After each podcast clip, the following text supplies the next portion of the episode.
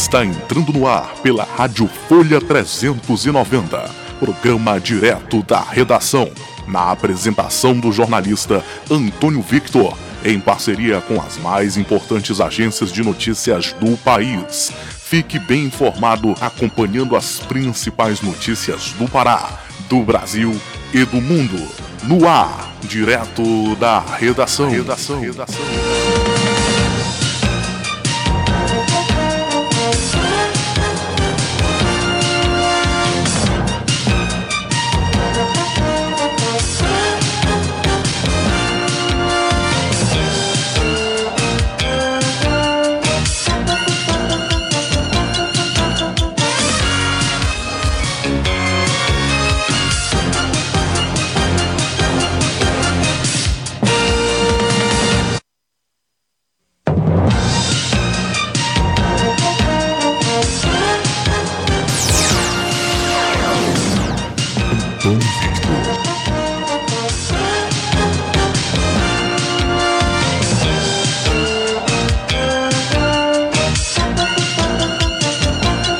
Terça-feira, 16 de março de 2021.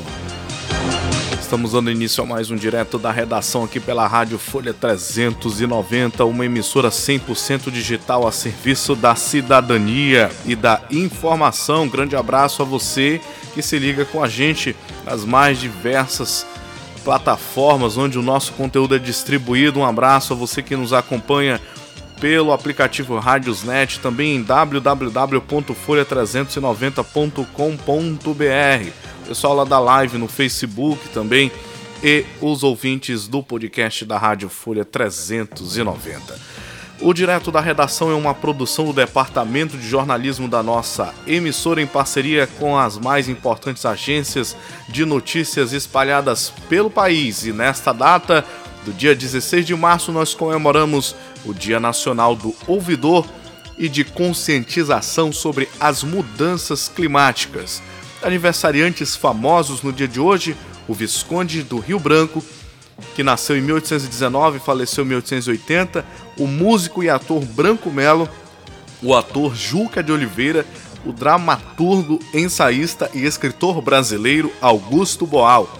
Acontecimentos marcantes na data de hoje, Adolf Hitler ordena o rearmamento da Alemanha numa violação ao Tratado de Versalhes no ano de 1935, criada a rede ferroviária federal no ano de 1957.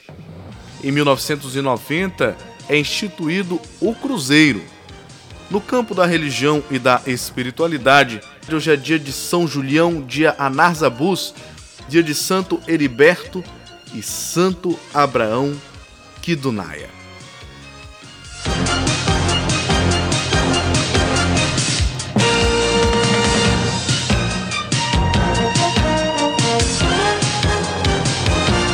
Agora trazendo as manchetes de capa do jornal Diário do Pará da capital do estado.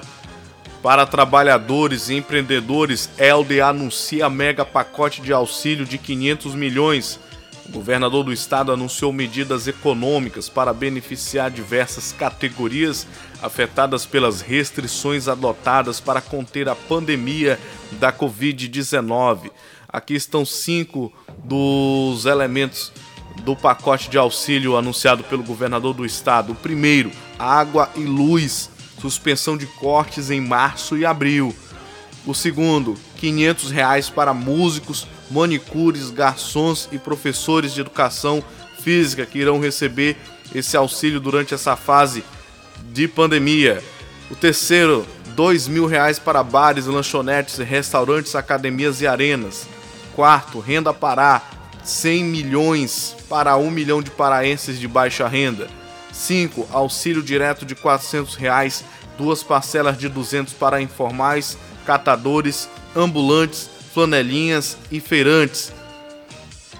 Essas são as medidas de auxílio adotadas pelo governador do estado do Pará, Helder Barbalho. Governo federal autoriza reajuste dos medicamentos em quase 5%. Troca. Marcelo Queiroga é o novo ministro da Saúde. À espera de dias melhores, Belém se fecha para conter coronavírus. Medidas mais rigorosas entraram em vigor para preservar vidas na noite de ontem, dia 15. Fortes indícios, rachadinhas envolveria Jair e Carlos Bolsonaro. Suspeita surgiu após quebra de sigilo de pessoas e empresas ligadas a Flávio. Combustíveis, fiscalização defende direitos do consumidor. Agentes do Procon é, verificaram a situação da venda de combustíveis em Belém. Essas são as principais manchetes de capa do Jornal Diário do Pará da capital do estado.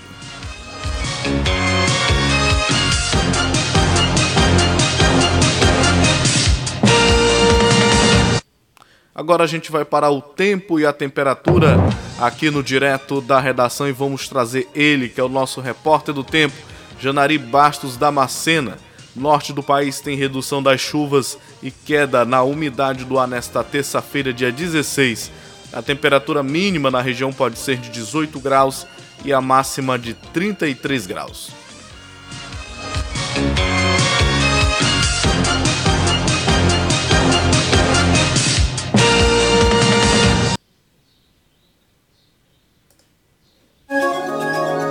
E agora, o tempo e a temperatura. Nesta terça-feira, a chuva na região norte do país diminui bastante em relação aos dias anteriores, mas ainda não cessa nas áreas do norte do Pará e Amapá. Isso porque a zona de convergência intertropical passa a atuar mais nessas áreas. Agora, essas chuvas devem ocorrer de forma bem isolada e com baixos volumes, alternando com períodos de sol. Por outro lado, as chuvas mais intensas persistem sobre o Amazonas, norte do Tocantins e sudeste do Pará.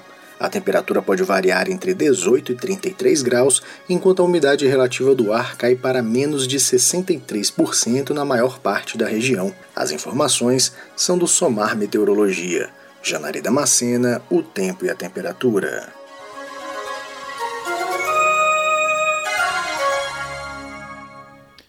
Presidente Bolsonaro anuncia novo comando para Ministério da Saúde. Marcelo Queiroga vai substituir Eduardo Pazuello. Mais informações da capital federal, nosso repórter Vitor Ribeiro.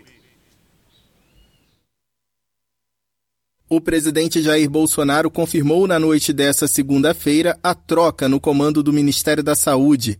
Ao chegar ao Palácio da Alvorada, ele anunciou a indicação do cardiologista Marcelo Queiroga para o cargo a indicação do médico, Dr. Marcelo Queiroga, para o Ministério da Saúde. A conversa foi excelente, já conheci há alguns anos, então não é uma pessoa que tomei conhecimento há poucos dias e tem tudo, no meu entender, para fazer um bom trabalho, dando prosseguimento em tudo que o Pazuello fez até hoje. Vale lembrar que o Brasil é o quinto país em valores absolutos que mais vacina no mundo. Então o trabalho do Pazuello está muito bem feito a parte de gestão foi muito bem feita por ele e agora vamos partir para uma parte mais agressiva no tocante ao combate ao vírus. É, vai ser publicado em Diário Oficial da União e começa então uma transição que vai demorar aí uma ou duas semanas. Marcelo Queiroga é paraibano de Cabedelo, tem 55 anos e se formou em medicina pela Universidade Federal da Paraíba em 1988. Desde dezembro de 2019, é presidente da Sociedade Brasileira de Cardiologia. Ele é o quarto ministro da Saúde da gestão Jair Bolsonaro. Antes vieram Luiz Henrique Mandetta, Nelson Tais e Eduardo Pazuello. Da Rádio Nacional em Brasília, Vitor Ribeiro. Obrigado, Vitor, pelas informações. Bom, ontem nós é, veiculamos aqui no Direto da Redação a possibilidade desta troca na pasta e, de fato, por volta ali das 21 horas, o presidente confirmou a alteração. Né? A gente sabe do desgaste do ministro Pazuello à frente do Ministério da Saúde.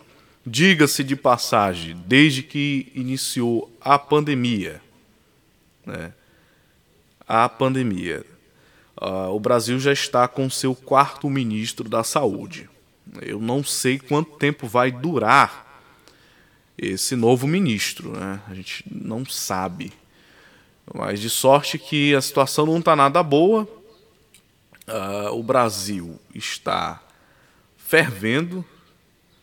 eh, os governadores muito insatisfeitos com a gestão da pandemia, o povo também, a população, a vacina. Foi assinado pelo presidente recentemente a compra de mais doses, mas a gente sabe aí dos inúmeros obstáculos, sem contar a medida do lockdown que também tem tornado aí a vida de quem depende do comércio para sobreviver um verdadeiro inferno, né? Repleto aí de muitas incertezas. A verdade é que entre a economia e a vida existe aí é, um debate muito acirrado e ninguém tem expectativa de quando isso vai chegar aí a um denominador comum. Uh, já é aqui no, ó, dando uma olhadinha aqui no Twitter, a gente observa que o top trend nesse momento aqui que a gente transmite o direto da redação, o top trend aqui do Twitter é o pedido de impeachment do Bolsonaro, né? Aqui no Twitter. A gente sabe que o Twitter, eu sempre digo que o Twitter é o termômetro, é o termômetro do país. É, as principais as principais notícias e comentários sempre surgem por lá e ele mede, né? A quantidade de, de conversas mede isso em um termômetro que a gente chama de trends. E aqui no top trend está o impeachment do Bolsonaro, a hashtag impeachment Bolsonaro, como o top trend desta manhã aqui no Twitter. Bom, a gente vai chamar agora o nosso repórter Felipe Esburil, que chega com um giro de notícias. Bolsonaro confirma a escolha de Marcelo Queiroga para a saúde ao destaque, o nosso repórter. E ele vai trazer aí mais informação em menos tempo para você aqui no Direto da Redação. Felipe, linha aberta para você.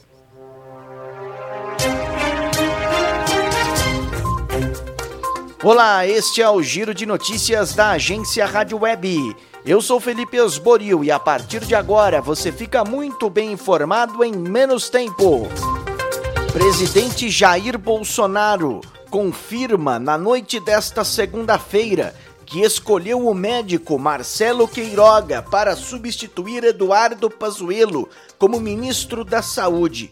A confirmação veio a apoiadores do presidente. Foi decidido agora à tarde a indicação do médico Dr. Marcelo Queiroga para o Ministério da Saúde.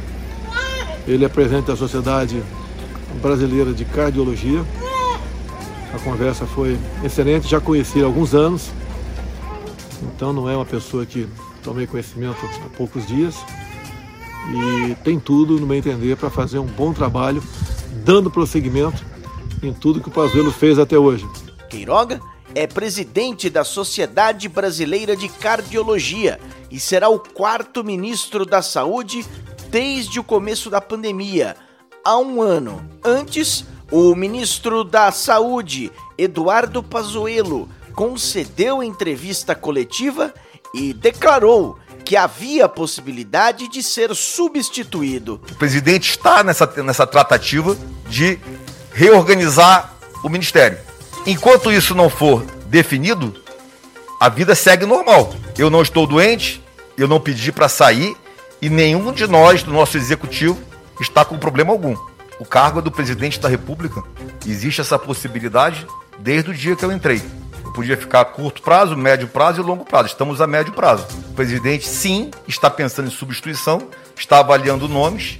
Conversei com ele e a Ludmilla e Claro que eu estou à disposição de ajudar todos aqueles que vierem aqui. Ainda nessa entrevista, o ministro da Saúde confirmou a assinatura de contrato com a Pfizer para 100 milhões de doses e com a Janssen para 38 milhões de doses. Aqui em São Paulo, a situação continua complicada. Números são alarmantes na fase emergencial. São Paulo já tem mais de 10 mil internados em UTIs. Governador João Dória admite possibilidade de lockdown em São Paulo se números não diminuírem. A fase está prevista para ocorrer até o dia 30 de março. A medida foi imposta pelo governo paulista devido ao aumento alarmante de casos, internações e mortes por Covid-19. Mais de 1.100 leitos devem ser abertos até o fim deste mês, parte deles em 12 hospitais de campanha. Mas as internações têm batido recordes.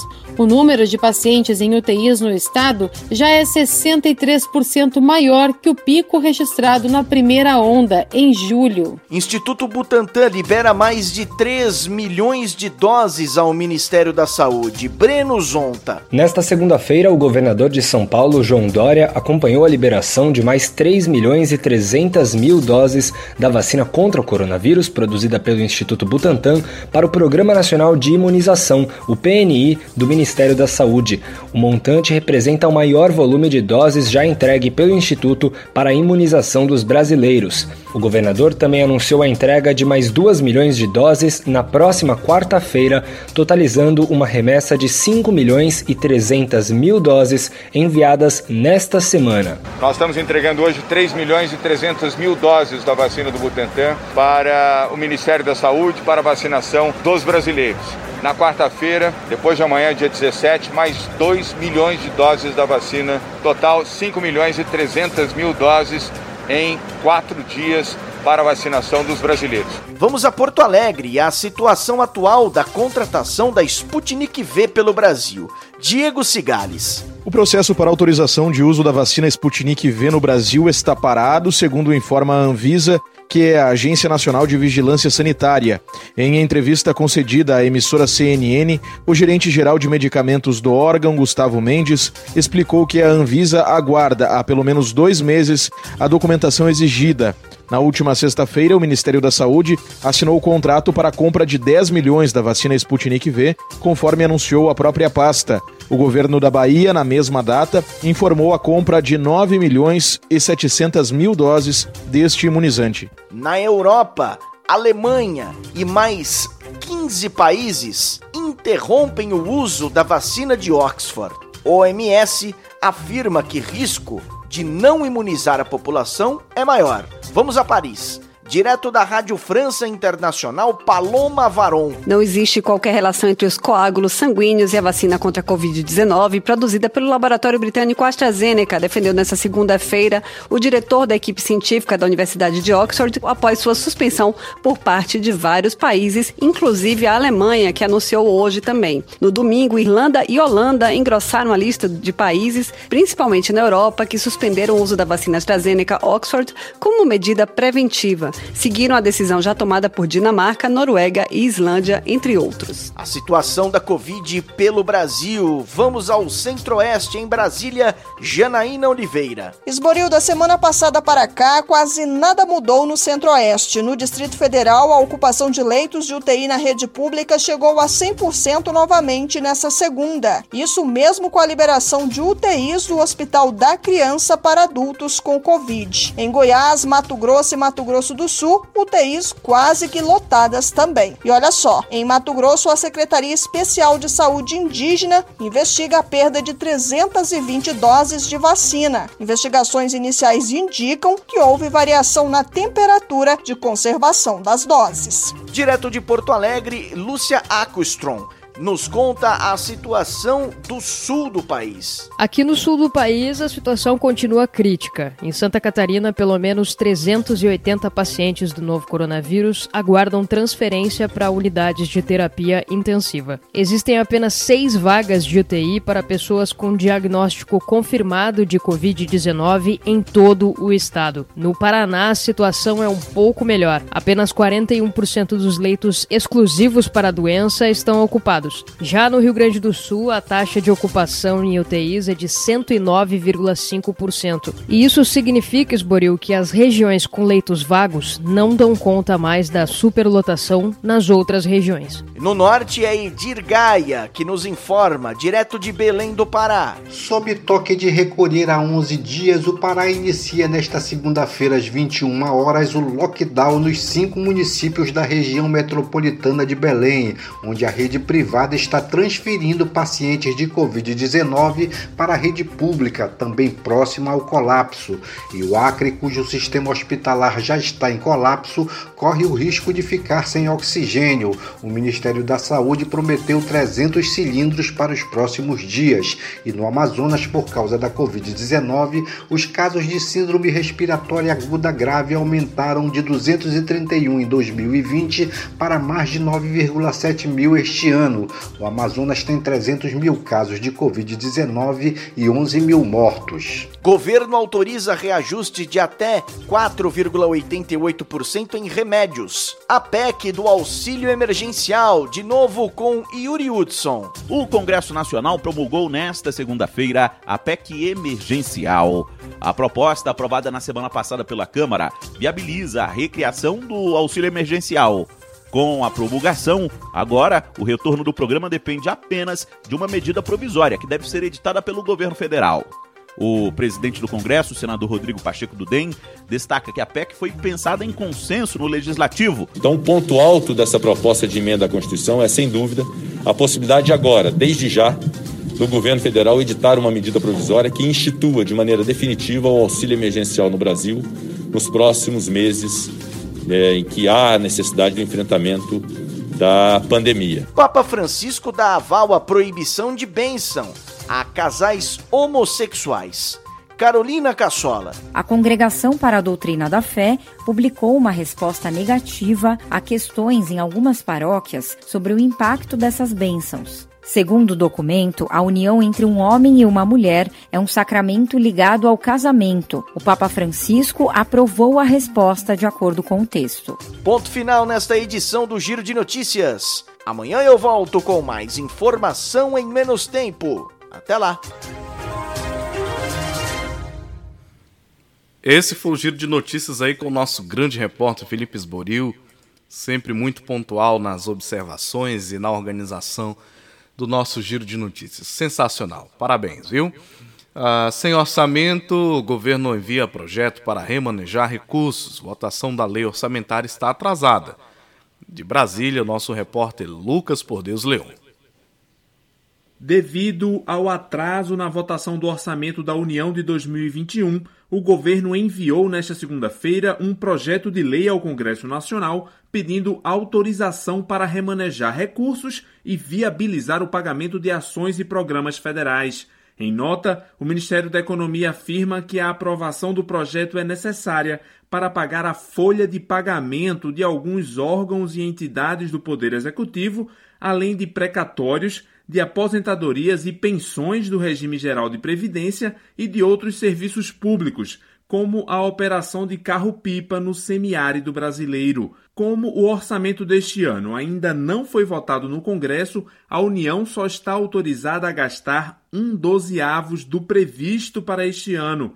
O professor de políticas públicas do Instituto IBMEC, Jackson de Tone, explica que o projeto enviado pelo Executivo pretende driblar os limites impostos pelo atraso na votação da lei orçamentária. É uma solução paliativa, provisória, para fazer uma espécie de compensação interna no orçamento, sob pena de prejuízo aí de obras e serviços, sobretudo transferências né, para municípios pequenos que dependem, e está tudo isso parado. Né? O Congresso não aprovou o orçamento de 2021 por falta de acordo político no ano passado refletindo uma disputa entre os grupos que lutavam pela presidência da Câmara dos Deputados.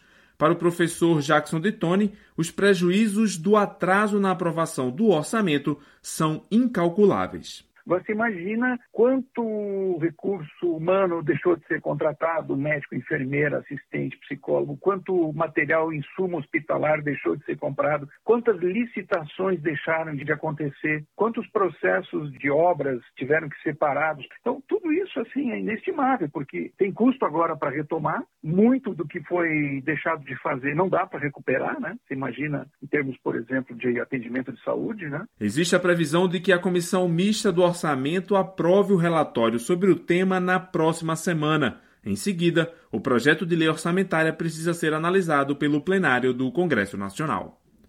Da Rádio Nacional em Brasília, Lucas Por Deus Leão. Obrigado, Lucas, pelas informações. Região metropolitana de Belém entra em lockdown por sete dias. Os municípios de Belém, Ananindeua, Marituba, Santa Bárbara do Pará e Benevides, que fazem parte da região metropolitana de Belém, entrarão em bandeiramento preto, lockdown, a partir das 21 horas da segunda-feira. No caso, foi ontem, né? É, e o anúncio foi feito aí pelo governador do estado, Helder Barbalho, ao lado de prefeitos da região metropolitana de Belém. Daí a gente observa é, que a situação no Pará não é fácil, viu, gente? Não é fácil a situação aqui do estado do Pará. Como o Felipe trouxe no giro de notícias, está havendo necessidade da rede privada transferir pacientes da rede para a rede pública.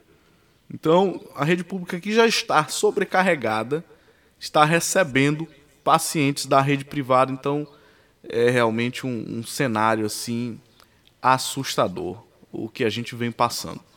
Bom, vamos para o noticiário internacional. Justiça decreta quatro meses de prisão preventiva à ex-presidenta da Bolívia. Vamos com mais detalhes da Rádio Brasil de Fato. A Justiça Boliviana decretou no último domingo quatro meses de prisão preventiva para a ex-presidenta Giannini Áñez. A sentença também inclui dois ex-ministros, Álvaro Coimbra, da Justiça, e Rodrigo Guzmán, de Energia. Todos foram acusados pelo Ministério Público de terrorismo, conspiração e sedição. A decisão foi anunciada em uma audiência que durou mais de 10 horas, na qual a Procuradoria havia solicitado seis meses de prisão para Anhas e seus ex-funcionários. O ministro de Justiça e Transparência, Ivan Lima, anunciou que irá apresentar quatro processos de crimes de responsabilidade cometidos por Anhes e seu gabinete. As novas denúncias devem se somar à investigação sobre o massacre de Sacaba e Sencata, que deixou 21 mortos em protestos contra o golpe de Estado no fim de 2019. Em entrevista à Bolívia TV, o ministro de governo afirmou que, diante de tantas vidas perdidas, o objetivo é buscar uma pena de 30 anos para a ex-presidenta e os envolvidos. Eduardo del Castillo também reiterou que não se trata de perseguição política, e sim de justiça. De Caracas, da Rádio Brasil de Fato, com informações de Russia Today, La Razón e Agência Boliviana de Informação, Michele de Mello.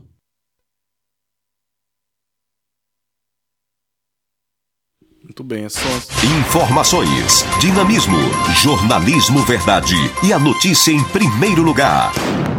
Essa situação envolvendo o ex-presidente da Bolívia aí é constrangedora. É, a gente não sabe exatamente o que está acontecendo nos bastidores né, do nosso país vizinho aqui, mas de que isso daí não é um bom sinal é evidente, né? Bom, a gente vai agora pelo giro pelo país, né, pessoal? Vamos ver aí a, as principais manchetes veiculadas pelos jornais do país. E Brasília, Correio Brasiliense. Brasília, Distrito Federal, terça-feira, 16 de março de 2021. Com Lula no radar, Bolsonaro avança em ações populistas no governo. Infectados assintomáticos representam perigo na propagação da Covid-19. Essas são as principais manchetes do jornal Correio Brasiliense da capital federal.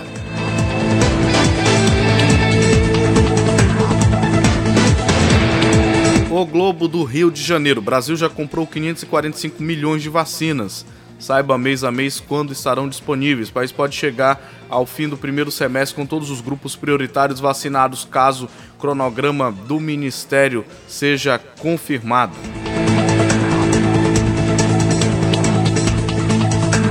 Medidas de restrição no Rio de Janeiro são fracas e receitas para um desastre, dizem especialistas. Nesse fim de semana, o estado bateu recorde por dois dias seguidos de solicitações para internar pacientes graves com Covid-19 em UTIs.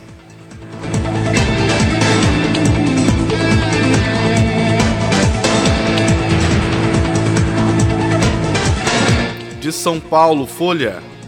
Novo ministro da Saúde descarta lockdown como política contra a Covid. Marcelo Queiroga diz que não há terapia contra coronavírus, mas fala em autonomia médica para prescrição. É, então, pelo visto, o ministro vai ter que rezar mesmo aí na cartilha do Bolsonaro. Hotel em Brasília nega a versão de Ludmila Rajar sobre tentativa de invasão. Só para contextualizar aí aos ouvintes, ontem a médica havia anunciado à CNN que ela estava sofrendo perseguição e que tinha sofrido aí tentativa de violência lá no hotel onde ela estava hospedada. E aí o hotel em Brasília negou aí essa versão da médica Ludmila Rajar. O vereador lá de Belo Horizonte, o Nicolas Ferreira, que é um, um apoiador incisivo do governo, disse assim no Twitter: como é que a médica iria recusar um convite sem esse convite ter sido feito? É estranho aí esse, esse auê causado pela médica, né? Dá para entender.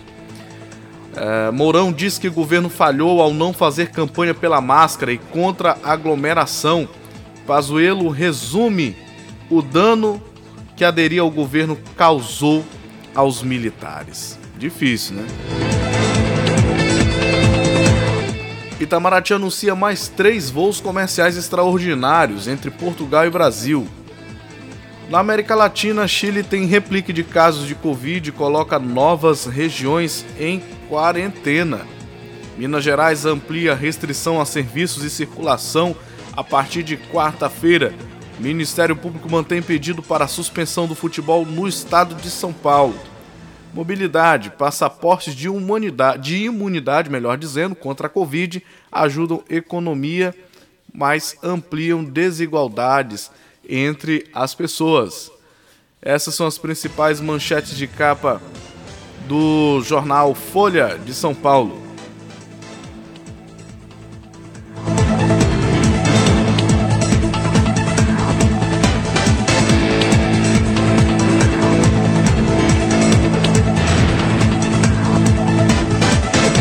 Você está ouvindo direto da redação aqui pela Rádio Folha 390, em parceria com as mais importantes agências de notícias do país.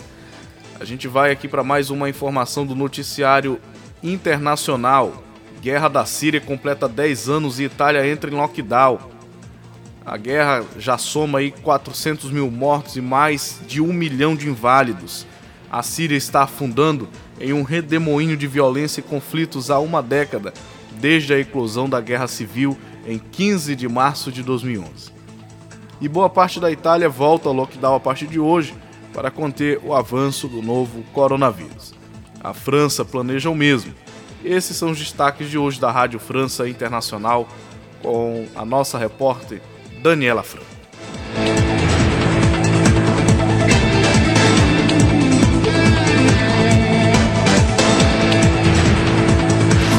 Informações, dinamismo, jornalismo verdade e a notícia em primeiro lugar.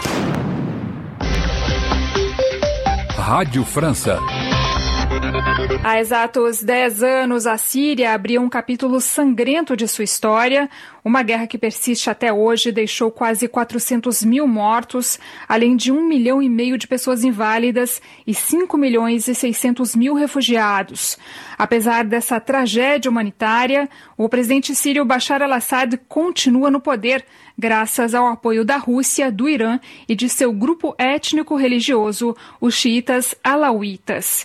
Em entrevista à RFI, o jornalista francês Antoine Mariotti especialista na guerra da Síria, faz um balanço da situação. Estamos neste ponto hoje porque os países ocidentais não tiveram coragem de fazer algo. Eles poderiam ter dito que a oposição síria foi martirizada por apenas exigir liberdade e ter ajudado para talvez destituir um tirano que ataca seu povo. Mas eles nunca fizeram isso. E hoje vemos que Bashar al-Assad, com o apoio da Rússia e do Irã, ganhou essa guerra porque ele continua no poder dez anos depois. Il a tout de même gagné cette guerre parce que il est toujours là dix ans après. Antoine Mariotti cobre a guerra da Síria e é autor do livro Bastidores do Fiasco Sírio. Após um ano de luta contra a pandemia de Covid-19, a Europa ainda não venceu o combate e pena para encontrar uma saída.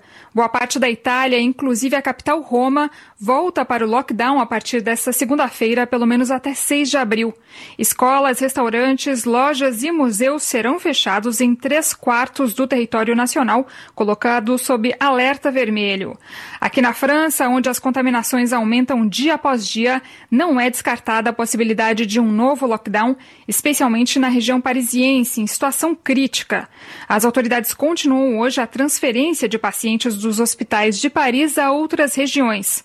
Já Portugal começa a flexibilizar suas restrições e reabre a partir de hoje creches e escolas primárias.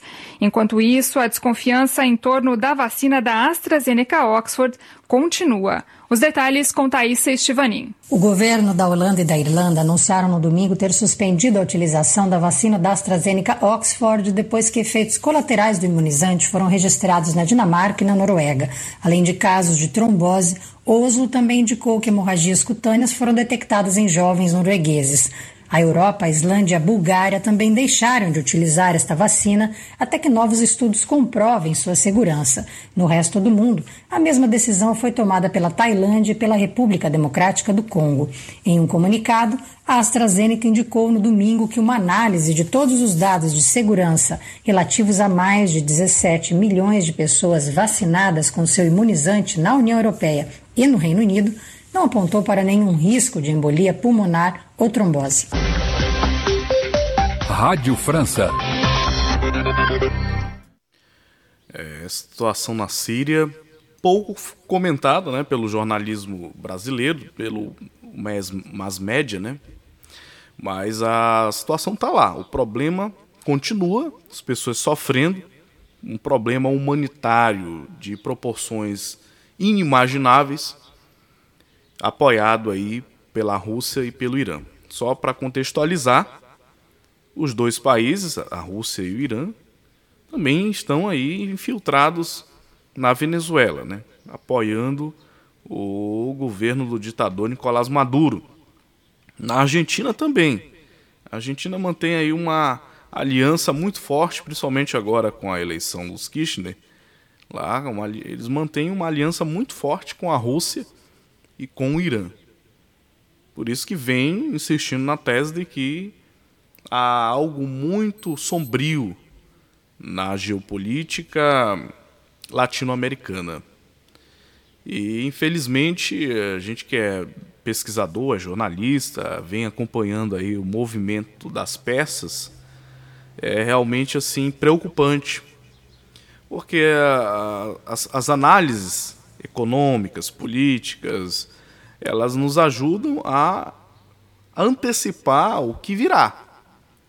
Claro que ninguém é profeta, assim, né? ninguém é pajé, ninguém é para poder é, adivinhar. Não é adivinhação, mas a partir de métodos científicos a gente vai analisando e vai conseguindo estimar o que, que pode estar por vir, né? E aí, observando o contexto latino-americano, onde nós temos aí esse problema da pandemia, no caso brasileiro, essa incapacidade do governo de lidar com essa crise. Porque é óbvio que todos os governos foram pegos de surpresa diante do avanço da Covid-19 pelos países, mas o que eu estou colocando aqui é exatamente a gestão da crise. Porque uma vez que a crise eclodiu, é preciso desenvolver estratégias de gestão. E é isso que a sociedade brasileira e a, as entidades de classe têm cobrado do governo do presidente Bolsonaro. Tem cobrado é, um gerenciamento de crise eficiente. Percebe-se aí que o governo tem dificuldade na comunicação, tem dificuldade na organização, e o resultado tem sido esse pandemônio que tomou conta do país, acirrando ainda mais os ânimos, colocando a estrutura política do tecido social a uma margem que sinaliza aí no futuro para uma violência e justificar a ascensão de grupos aí é, revoltosos, né? Porque é isso que vem acontecendo no Chile, por exemplo, aconteceu é, na Bolívia, é, enfim, não é difícil acontecer aqui no país. Né? E eu acho que está mal assessorado. O presidente parece que não está entendendo, não caiu a ficha para ele, ou ele se recusa a aceitar a verdade que bate a porta dele e de todos os brasileiros, principalmente dos mais fracos. Né? Então, é preciso a gente ter cuidado da forma como nós analisamos isso, para não se deixar ser manipulado e, ao mesmo tempo, não perder o senso da coisa, né? Porque eu fico, assim, particularmente muito incomodado quando eu vejo todo mundo falando a mesma coisa. usando a mesma retórica, o mesmo discurso. Isso, para mim, é um sinal de que algo está muito fora do lugar. O que eu vejo na grande imprensa brasileira é isso, uma, uma militância muito forte, mas assim, tirando essas nuvens e procurando fazer uma interpretação por aquilo que realmente é, a gente observa que o governo está perdido, o governo não sabe o que fazer, né? Ele não sabe o que fazer nem mesmo para poder garantir aí a reeleição em 2022. E os Estados Unidos deu um recado para o Trump, que também foi bastante incompetente no gerenciamento da pandemia. E pode ser que o Brasil dê a resposta aqui. Só que a resposta seja nós irmos para o outro polo. Porque, infelizmente, a sociedade brasileira, nos últimos anos, desde a redemocratização, ela vem oscilando aí entre esses polos. E isso não é, não é bom tem acarretado prejuízos e tem travado o desenvolvimento econômico do país. Então, se o Bolsonaro se elegeu com uma proposta de é, melhorar a, a política do país, desburocratizar as coisas, enfim, ele deveria, no mínimo, ter esse senso de entender o que levou ele a receber os votos que recebeu. É, e qual a responsabilidade dele à frente do país de maneira que o país avance, não retroceda. Porque se o Brasil voltar para outro polo, que tudo sinaliza que pode, pode voltar, por conta de que Lula agora está livre para disputar, a gente não sabe aí até que ponto é que o país vai aguentar isso, né? Porque existem grupos muito insatisfeitos com a possibilidade da volta do Lula. E grupos que vêm de classes baixas. Não pense que o Lula é unanimidade entre os pobres, que não é não.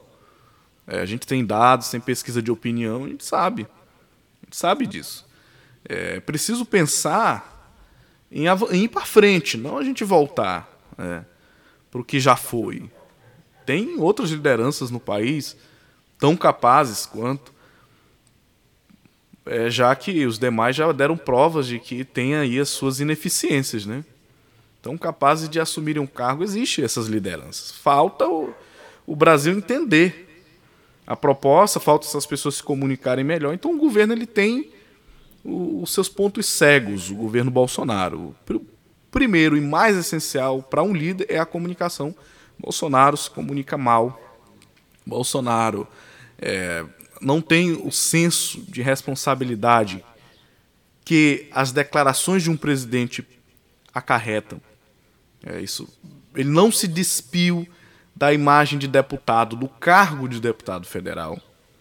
É, ele permanece um deputado federal à frente da presidência. Então, é um, um, um cara que tinha uma ideia assim que chamou a atenção de muitos brasileiros, mas de repente por essa essa obliquidade na forma como ele interpreta as coisas, isso tem gerado aí um desgaste astronômico para o governo. Até os militares já estão questionando essa presença e para ele hoje, se ele ainda está de pé, ele agradeça aos militares que mal ou ruim conseguem aí é, segurar a barra, mas ninguém sabe até quando, né? Bom, Vamos aqui para o Maranhão. Entidades médicas do estado lançam manifesto em meio ao avanço da Covid-19. Quem traz essas informações a nossa repórter Maria Espíndola, da Rádio Timbira de São Luís. Entidades médicas se reuniram na tarde desta segunda-feira na sede do Conselho Regional de Medicina em São Luís para uma entrevista coletiva. Diante da alta ocupação de leitos para tratamento da Covid-19 e com os números de casos e óbitos subindo, o encontro dos profissionais de medicina foi para pedir à população que fique em casa, que evite aglomeração, como explica o presidente do CRM, médico Abdom Murá. Para que a gente leve ao povo não só a palavra do governador, do secretário, mas a palavra do médico. A gente se elege porque tem credibilidade junto com a classe médica. Então nós vamos levar a palavra para o povo, porque o que está acontecendo aí não resolve o Covid. Você dá leite, você dá remédio, dá orientação, e eles vão para a Rua Grande, mas a Rua Grande não tem mais como anda ali, as praias estão lotadas, então nós vamos levar a palavra de que depende muito do povo resolver o Covid no Brasil, no Maranhão e no mundo, e em São Luís. É lavar as mãos, não levar as mãos aos olhos, nem a boca, nem o nariz, mas também distanciamento é importantíssimo. De São Luís, Maria Espíndola. Informações, dinamismo, jornalismo verdade e a notícia em primeiro lugar. Obrigado, Maria, pelas informações. Maria Espíndola aí, diretamente de São Luís do Maranhão.